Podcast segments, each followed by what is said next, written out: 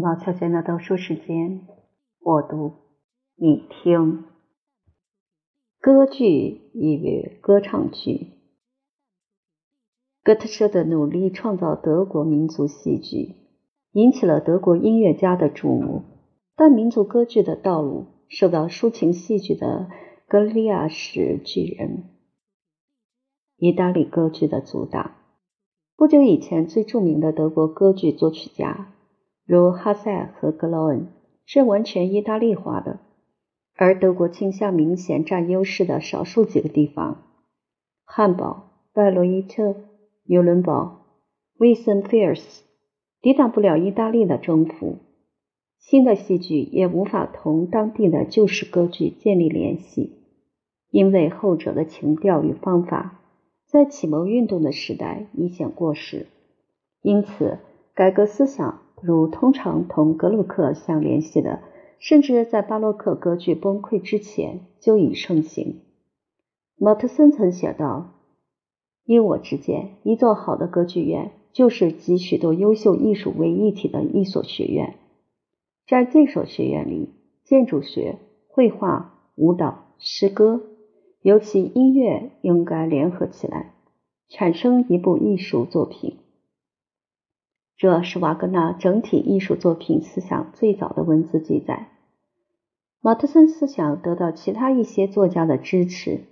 德国作家坚持简洁性，避免情节的复杂性，偏好情感而非激情，恪守自然与理性，并对古典的新人文主义产生兴趣。这一切都明白无误地反映了法国的影响。这些作家相信。改革应从歌剧的文学部分开始，这尤其是赫尔德提倡的思想。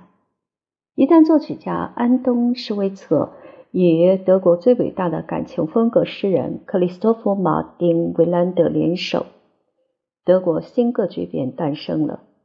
德国第一部从头唱到尾的五幕歌剧，他们的《Archester》1773年上演于魏玛，似乎是响应人们的炽热希望。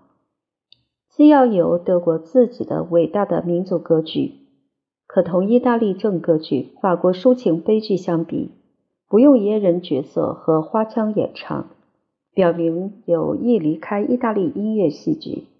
但在富有表情的戏剧宣叙调里，在其强烈的乐队伴奏中，英雄气概的巴洛克歌剧其痕迹仍在，且活力不减。精细的配器是德国特有的。声乐创作中不时可见的笨拙，也是德国特有的。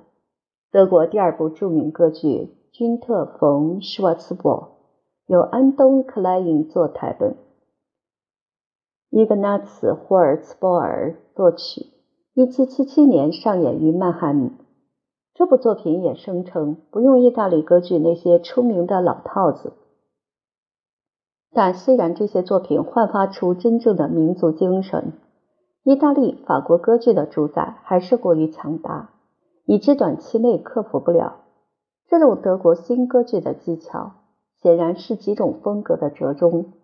虽然其总的特征明显不同于正歌剧与抒情悲剧，由于仅有施威策和霍尔茨鲍尔的几部作品，德国的新式大歌剧走到了尽头。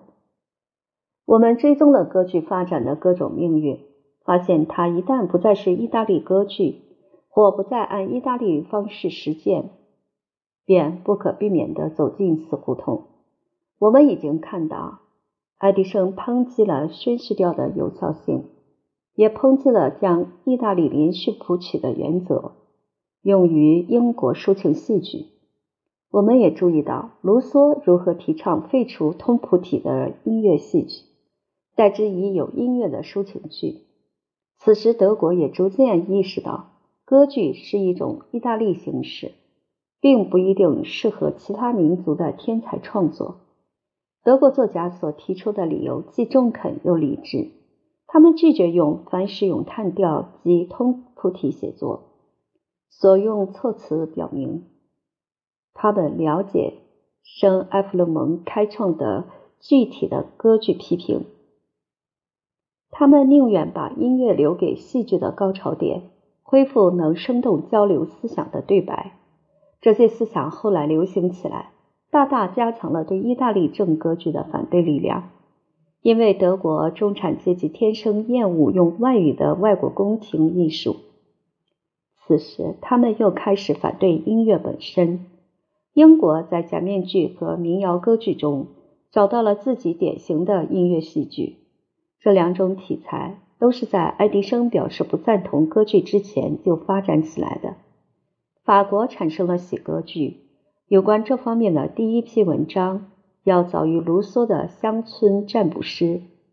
此时，德国以一种民族抒情戏剧的形式及歌唱剧走到了前沿。人们有意创造德国通谱体歌剧，在这一实验最终惨败之前，这种歌唱剧就一直在酝酿了。第一部德国歌唱剧虽有早先德国抒情戏剧。尤其是即兴的学校喜剧的准备，但完全是对英国楷模的模仿之作。魔鬼遭罚，一七三一年首演于特鲁里街剧院，是查尔斯·科菲最成功的民谣闹剧。科菲是创作民谣歌剧的爱尔兰流行作家，其生平经历几乎完全不被人知。此剧压缩成独幕剧后，成为这种题材中最受欢迎的娱乐节目。普鲁士驻伦敦大使冯·布洛克是莎士比亚《尤利乌斯·凯撒》的第一位德文译者，对文学极感兴趣的一位绅士，将科菲的剧本译成德文。1743年上演于柏林，很可能。原来的英国曲调用于德文版的演出中，但这次演出受到格特舍德的延迟，可是却像在英国那样成功。一时模仿之作蜂拥而起，其中在德国抒情戏剧发展中令人最感兴趣的一个版本，是由克里斯蒂安·菲利克斯·威塞所作。他是著名诗人、少年作家。这部歌唱剧的分曲创作交给了名叫 J.S. 斯坦德福斯的德国音乐家。他是一七五二年上演该剧的科赫剧团的提琴手兼声乐指导，但只知其名，此外一无所知。然而其音乐表明，这是一位有独创性的作曲家，深知戏剧艺术，尤其具有措辞巧妙的幽默感。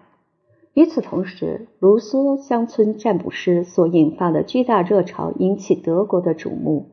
威塞1759年访问巴黎，看了一些按卢梭模式创作的法国抒情剧，发现其中有一出老戏《魔鬼出笼》，那不过是科菲原剧的法文版。威塞重译了这出法国戏，除法文版的十八首歌外，又另加了十九首。全剧由约翰·亚当·希勒谱曲。此剧1766年在新莱比锡剧院上演，大获成功，因而希勒继续朝这方面努力。同年，他的《利索阿特》与《达利奥莱特》首演，其台本取自法瓦的《乌尔盖勒仙女》，原是为杜尼而作。希勒良好的教育及广泛的阅读，肯定令他超越了原来的意图，因为这部新作品结果。写成了一部带有轻宣叙调、凡士咏叹调和一部三乐章交响曲的成熟歌剧。其中最令人吃惊的是其标题，因为在1766年称一部德国抒情作品为浪漫歌剧，确实令戏剧史的研究者迷惑不解。但观众的反应不佳，行政部门便强使希勒回到从前的歌唱剧风格。一年后，在《渊中落情》和《乡村之爱》两出戏中，意大利歌剧因素大受限制，而赞成用法国抒情戏因素。同时，英国指导换成了法国指导。但希勒的天才还不至于此，在其狩猎中，外国的音乐因素被抛弃，德国歌唱剧以其通俗面目展现出来，令人耳目一新。威塞与希勒大受欢迎，以至于他们几乎满足不了观众对新作品的需求。台本作者不是大诗人，但他很聪明，能充分利用法文原作。然而，将音乐家看作是德国的蒙西尼，并不过分。希勒的任务并不轻松，他得为根本不是歌手的演员写歌唱声部。这一事实限制了他的活动范围，但对大众而言，他是出色的老师和真正的知音，能把短处变成长处。他的许多歌曲风格简单，不需要声乐技巧，已成为真正的民歌。不仅唱遍整个德意志，在外国也大受欢迎。从意大利语演唱的惊人花腔，转变成德语演唱的有趣台词，令观众喜爱。演出后，其旋律还经久难忘，大众的赞同如在英国那样自然，那样毫无保留。但德国歌唱剧就质量和数量而言，都远远超过了英国民谣歌剧。仿效希勒的作曲家中比较突出的有约翰·安德烈，柏林乐派的歌曲作者；克里斯蒂安·格特罗布内弗，贝多芬早年的老师，多才多艺、富有天资的作曲家；安东·施威策摒弃了德国严肃歌剧的试验，成为最优秀的歌唱剧作曲家；以及格尔格本达。也许是希勒之后，莫扎特之前最重要的歌剧作曲家。德国新抒情戏剧得到了歌德的鼎力相助，他不仅表示赞同歌唱剧，而且还亲自创作了一些台本。一出带音乐的戏剧中，对白与乐队伴奏结合得如此新颖，给来观看的年轻歌德留下一深刻印象。因而，他称之为划时代的。此剧即《皮格马利翁》，根据卢梭著名的原作而写的音乐话剧，施威策作曲。一七七二年演出于魏玛，同年维也纳上演了另一出《皮格马利翁》，弗朗茨·阿斯佩尔麦作曲。在此前，卢梭台本的德译本还在流传，因此几个作曲家同时用之是可以理解的。因为上述两种谱子都散失了，我们就无法知道这些音乐话剧的性质了。按卢梭的观念，音乐话剧中的对白与音乐绝不能混在一起，而是应该依次听到，可由音乐来宣告准备对白的出现。这是很重要的说明，因为那揭示出卢梭的音乐话剧观显然不同于其所引发的具体作品。这位法国哲学家并未被格鲁克说服，后者认为法语适合于配乐。事实上，卢梭想创造一种抒情戏剧的形式，用以证明自己的论点。法语不适于歌剧，他清楚地表明了这一点，坚持认为这种题材是一种中间形式，处于简单的朗诵和真正的音乐戏剧二者之间。因此，音乐话剧这一首创来自法国，但当其发展受到德国戏剧影响时，便有了一种完全不同的特色。在德国戏剧展现古典主义辉煌之前，其舞台上便有一些优秀演员了。一个名叫伯克的演员扮演皮克马利翁大获成功，给另一个名叫布兰德斯的作家留下深刻印象。因此，布什打算。也为其明星太太写一个令人欢迎的角色。他挑了希腊神话中的阿利阿涅德的传奇做主题，并请施维茨谱曲。皮格马利翁的作曲者同意了，但就在快完成时，他却将音乐用于自己的歌剧《而 r c h e s t》。可是本达很喜欢布兰德斯的台本，因而坐着一口气写完音乐。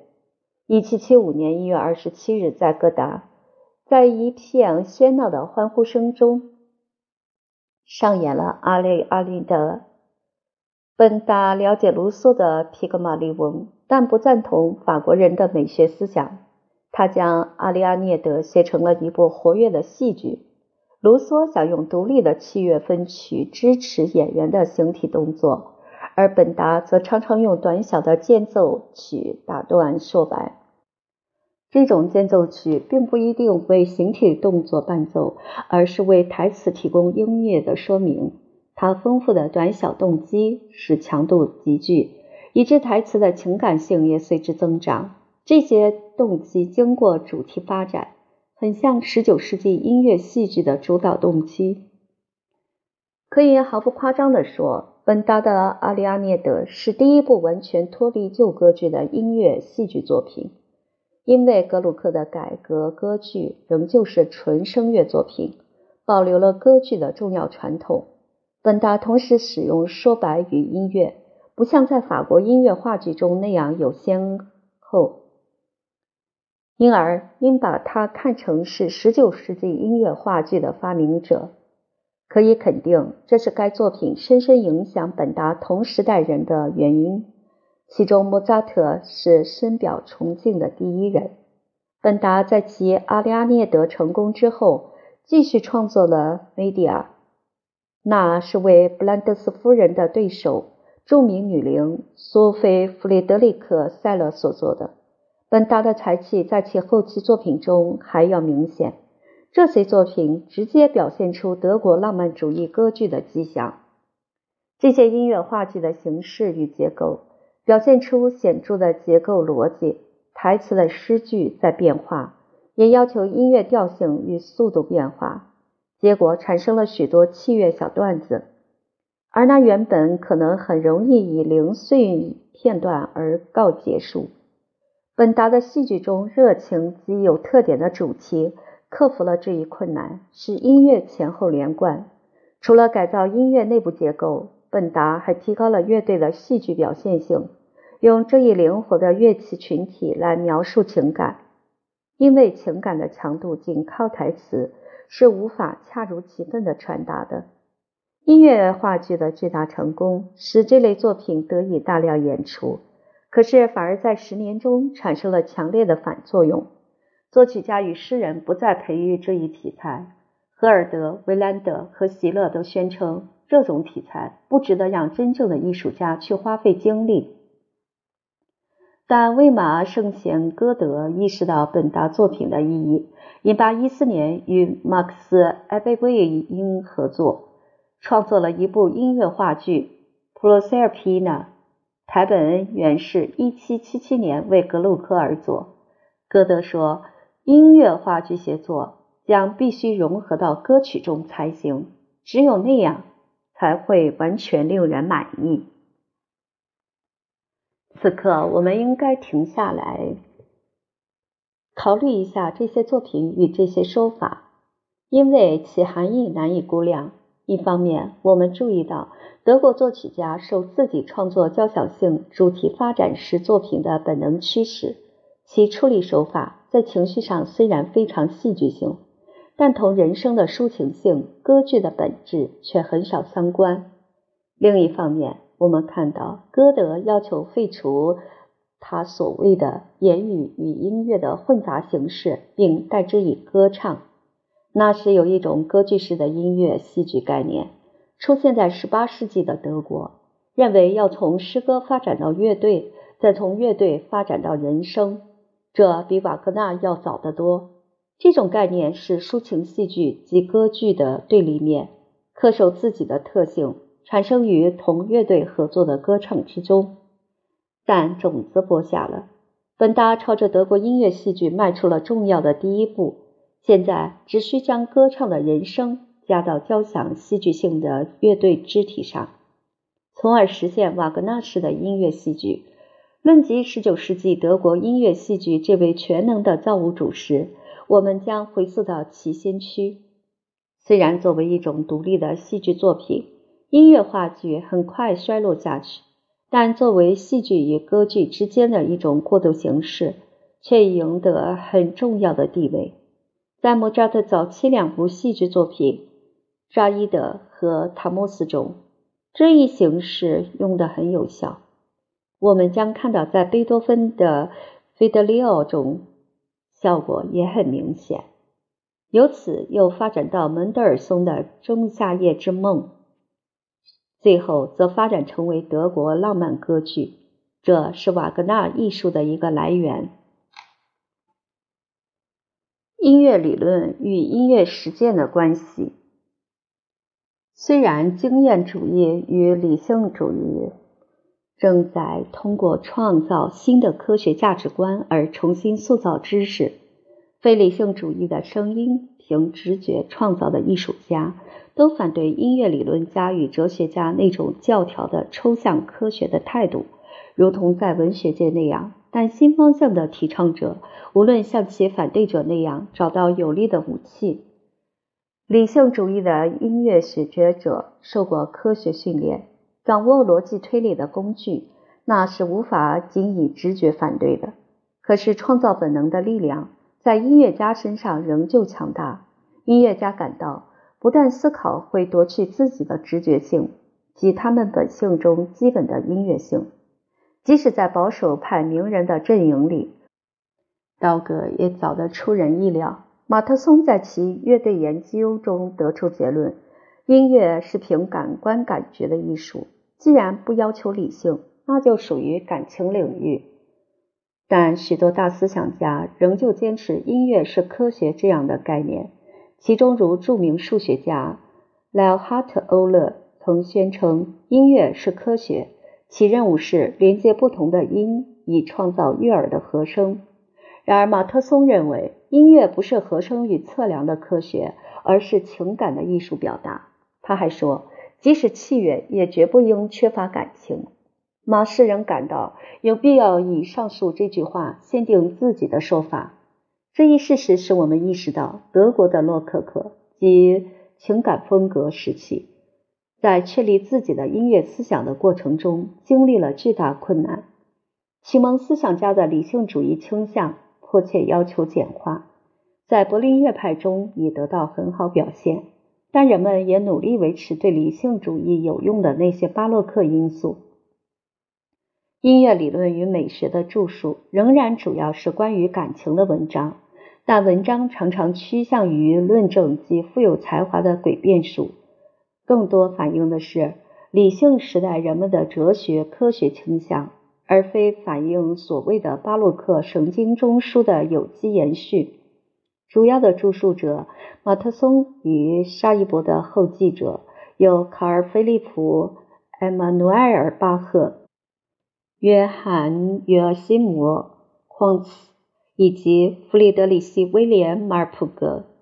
前两人具有代表性的著名论文。分别论述演奏键盘乐器和长笛的真正艺术。最后，这位的代表作是关于音乐的批评性。感情类型心理说的最后残余一直保持到18世纪末，那时华丽风格与情感风格正在维也纳乐派的古典风格中得到浓缩。但既然感情类型说是巴洛克的神经中枢，那么，在一种转而反对巴洛克的音乐风格与概念之中，感情类型说已无法恰当的履行同样的功能，而且它已不再是一种美学方法，也不再是可传授、可实用的严格的科学，不是因表现某一情景而寻求最合适的音及音型。相反，音乐家、哲学家当时仅局限于从心理上理解客体对主体造成的印象。甚至这种理性主义感觉论的理论也很快被摒弃，而代之以表现论。随着科学思考的减弱，情感凸显了出来，要求作曲家的不再仅仅是感觉、表情及表现性成为他们的主要问题，占据了他们的主要注意力。巴洛克心里确立了一种普遍共有与理解的气氛。情感风格的作曲家没有这一共同的世界观的支持，不得不以个人表现寻求自己的发泄途径。巴洛克诉求的是一个已经确立了的精神社会，而后来时代的个人表现不得不试图以自己的力量将听众组织成一个联合体。因此，尼古拉说，曼海姆的趣味是指望意外，还有莱夏特和博尔尼。也惊奇地说到：“曼海姆乐队著名的渐强这时实际上已把单个的感情类别转化成了效果，而这些感情类型还在继续提供内驱力。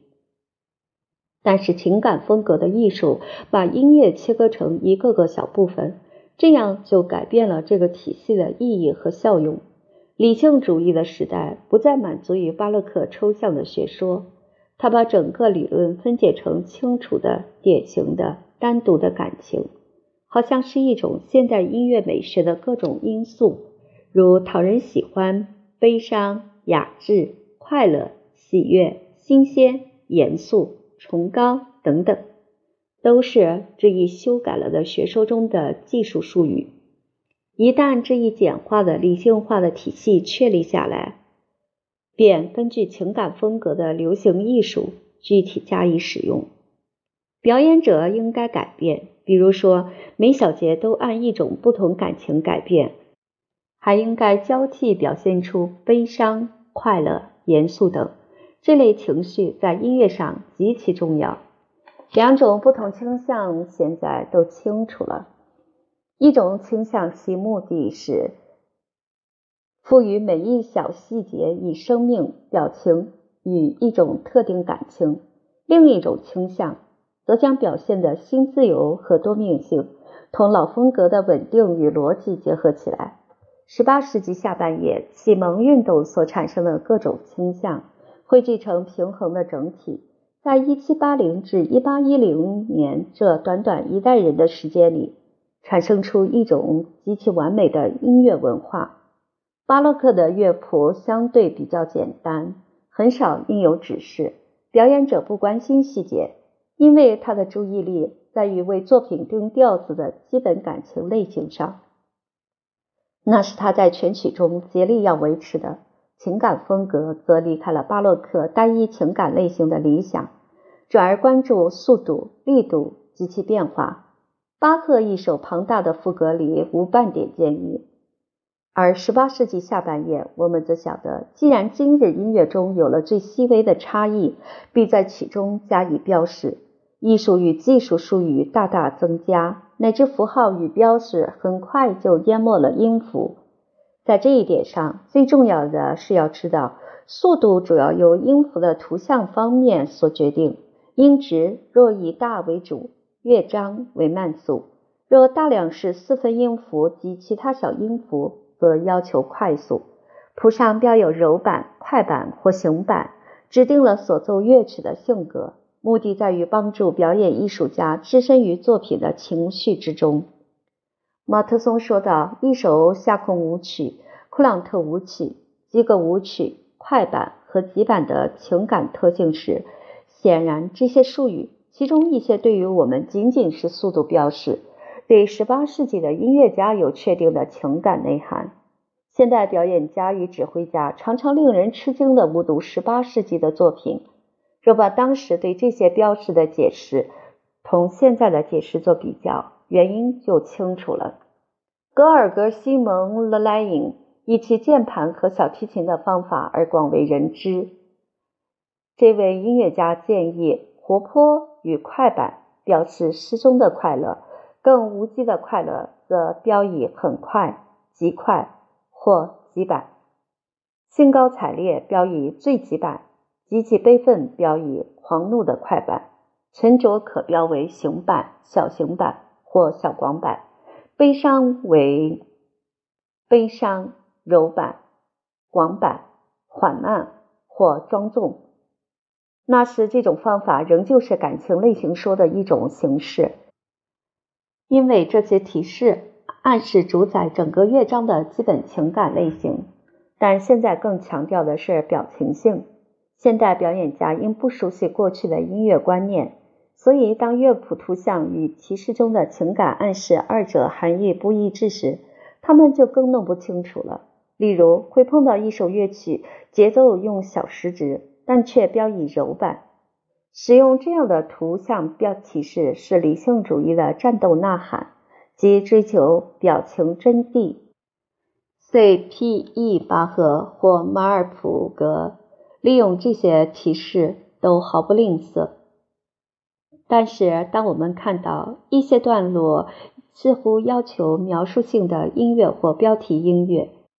我们应该再次意识到，作者所要求的不是用乐音描画物体、描画观察或者描画过程，而是翻译情绪和感情及情感因素。马尔普格宣布，真正最好的规则要受趣味及耳朵的支配。他这样说，表明自己是音乐家而非哲学家。我们应记住，最有影响的美学著作家巴托。其文章在德国非常出名，广受敬仰，并没有说自然是可实际感觉到的现象，而是也许如此。因此，虽然巴托称音乐是一种模仿的艺术，它并非指实际的现实主义的模仿。当时有大量娱乐性的、描述性的音乐创作，尤其在柏林乐派自称流行的歌曲中，但是德国人的目标是表情性。而非图像现实主义。福克尔令人信服地陈述了这一点：每一种音乐表情都应由艺术的内在力量、思想的活力，而非通过模仿外在的图像来加以实现。马尔普格以下面这些话藐视某些歌曲作者的图像模仿性的音乐。这些音乐家说，一首完整的德国歌曲有四条要素：一、歌词。二音乐，三黑板，以及四小棍子。这位哲学家、音乐家充分意识到情感风格的缺点和威胁，如同马特松，他早就警告音乐家不要过分。表情性的问题涉及表演和演绎时就更尖锐了。C.P.E. 巴赫说：“吸引不了听众敏感的灵魂的表演家，只能使听众惊讶。”而不能满足他们。他还说，动人的表演要求有一种良好的愿望，即能够服从某些普通法则。一旦考虑器乐的美学欣赏，离开纯理性主义，显然就很重要了。理性主义发现，绝对音乐缺乏意义，因而也缺乏内容。要纠正这一缺点，绝对音乐试图改变美学准则。从形式美转向表情的真实性。当绝对音乐的因素要服从充满危险的理性化过程时，歌剧赶来救援了，帮助纯器乐培养起自己的乐会，如同戏剧音乐本身一样雄辩、富有表现力。巴洛克具有哀婉不中断的动力以及保持基本情感的古老风格。对坚持这种旧风格的人来说，来自意大利的丰富多彩的歌剧新乐会，似乎就像斯特拉文斯基的新风格那样，在二十世纪初期的音乐家看来显得不合理。后者所学的是浪漫时代连接清楚的四小节、八小节或十六小节的乐段，反对的情绪一直延续到后来古典主义鼎盛期。德国人习惯于感情类型说。他们在意大利器乐、歌剧、交响曲与室内乐中发现，只有愉悦的音响、感官刺激，而缺乏明确的表现目标。在他们看来，声乐用于情感交流，其优势似乎无可争辩。虽然器乐在他们周围飞速发展，极受公众喜爱。如果连舒尔茨和莱夏特都批评意大利音乐，那么毫不奇怪。像矿茨这样的人，在井井有条的理性主义世界里成长起来，无法接受新的非理性的意大利风格。虽然这位目中无人的普鲁士宫廷长笛家找不到充分的措辞来谴责意大利人，但那些年发生的深刻变化还是反映到他的著述中。因此，匡茨建议使用有微差的力度，从极弱到极强。他解释说。若表演鲜明的强弱交替，所有中间层次的细微色彩都会丧失。这一说法出现在巴赫去世后仅两年，的确令人吃惊。十八世纪七十年代，福格勒神父，18世纪最有独创性的才子之一，还有卡尔路德维希·荣克，教士及音乐家，其许多著述提供了有关这一时期有价值的资料来源。他们两人都说过，人们已经习惯于音乐中及配器中的多样性，他们不喜欢没有各种管乐器参加独奏的作品。舒尔茨这位伟大的歌曲作曲家也投降了，宣称新的交响乐特别适合于表现伟大、欢庆及崇高的思想。交响乐还体现了纯器乐的最终理想。因此，在十八世纪最后三十几年开始的时候，在伟大的古典主义乐派发端之前。交响乐被当作器乐的最高形式。对这种新的器乐形式的褒贬，似乎集中在一种二元论上，这在风格上很显著，即情绪的二元论和音乐材料的二元论。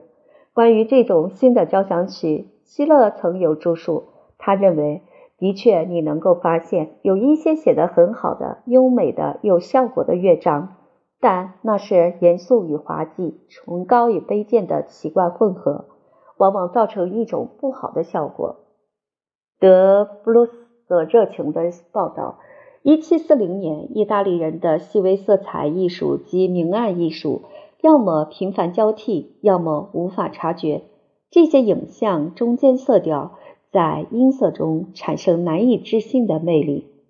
情感风格失去了同巴洛克的联系，为了达到一致性与连续性，又在两个方向上进行实验。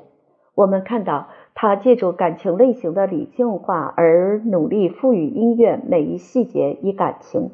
但是，我们也注意到另一种倾向，其目的在于更高级的结构。由于巴洛克音乐的旋律连续性开始丧失其生成能力。分裂成一个个独立部分，这种情况要求有新的美学形式原则来捍卫统一性。主题和音调的紧张与松弛成了形式的综合因素。巴洛克的持续力度不得不让位于更加适合于这种新风格结构特点的一种体系——基本的感情类型及巴洛克结构中同类的势不可挡的精神动力。因此，消失在启蒙思想与情感风格的压力之下，其地位被基于对比的异类材料的二元原则所取代。这种风格不再满足于像在巴洛克风格中那样孕育能量的作品开端驱动旋律之流，赋予动力的音流一往直前，直达目的，节奏性的、动力性的动机环环相连。全部服从于这个总体的音流，因为巴洛克风格与情感风格对组成要素要做出区别的意识相抵触。新的二元形式基于调性两个极点对比的性质，即主音和属音的对比，与主或属相连的主题的对比性，加强这种对极性。创造或紧张或松弛的状态，后来成为古典时代音乐的特点，犹如不中断的旋律流动是巴洛克的特点。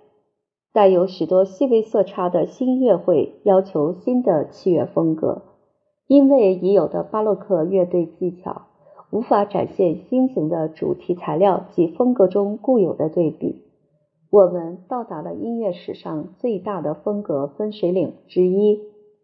巴洛克达到形式完整统一的方法是弥散性的扩展和摩托式的连续性，因此其中不可能形成独立乐段。古典主义则通过将各部分、各段落组合成封闭的形式而达到统一。巴洛克音乐轻松自如地展开的如此自然，如此不言而喻。因此，似乎没有我们教科书所称作曲式的东西。一种图式的设计，如果被抽象出来，就毫无意义，毫无生气。随着巴洛克的逝去，必须找到一种形式，因为原来创造形式的那样使音乐编织持续扩展、紧凑有力的动机力量，现在已经不复存在。伟大的维也纳乐派的历史。即是为形式奏鸣曲形式漫长奋斗的历史。这场奋斗始于18世纪20年代的意大利。经过前古典主义时期一些杰出的乐派，马不停蹄在贝多芬交响曲激动人心的展开段中，达到最具戏剧性、最不可抗拒的顶峰。这是音乐上最大的悖论。贝多芬用最主观的表现刻画这场斗争，却使用极具客观性的形式。这种形式的内在客观性达至如此高度，使这种形式建成绝对规范，以后几代人都将其作为创作的既定框架。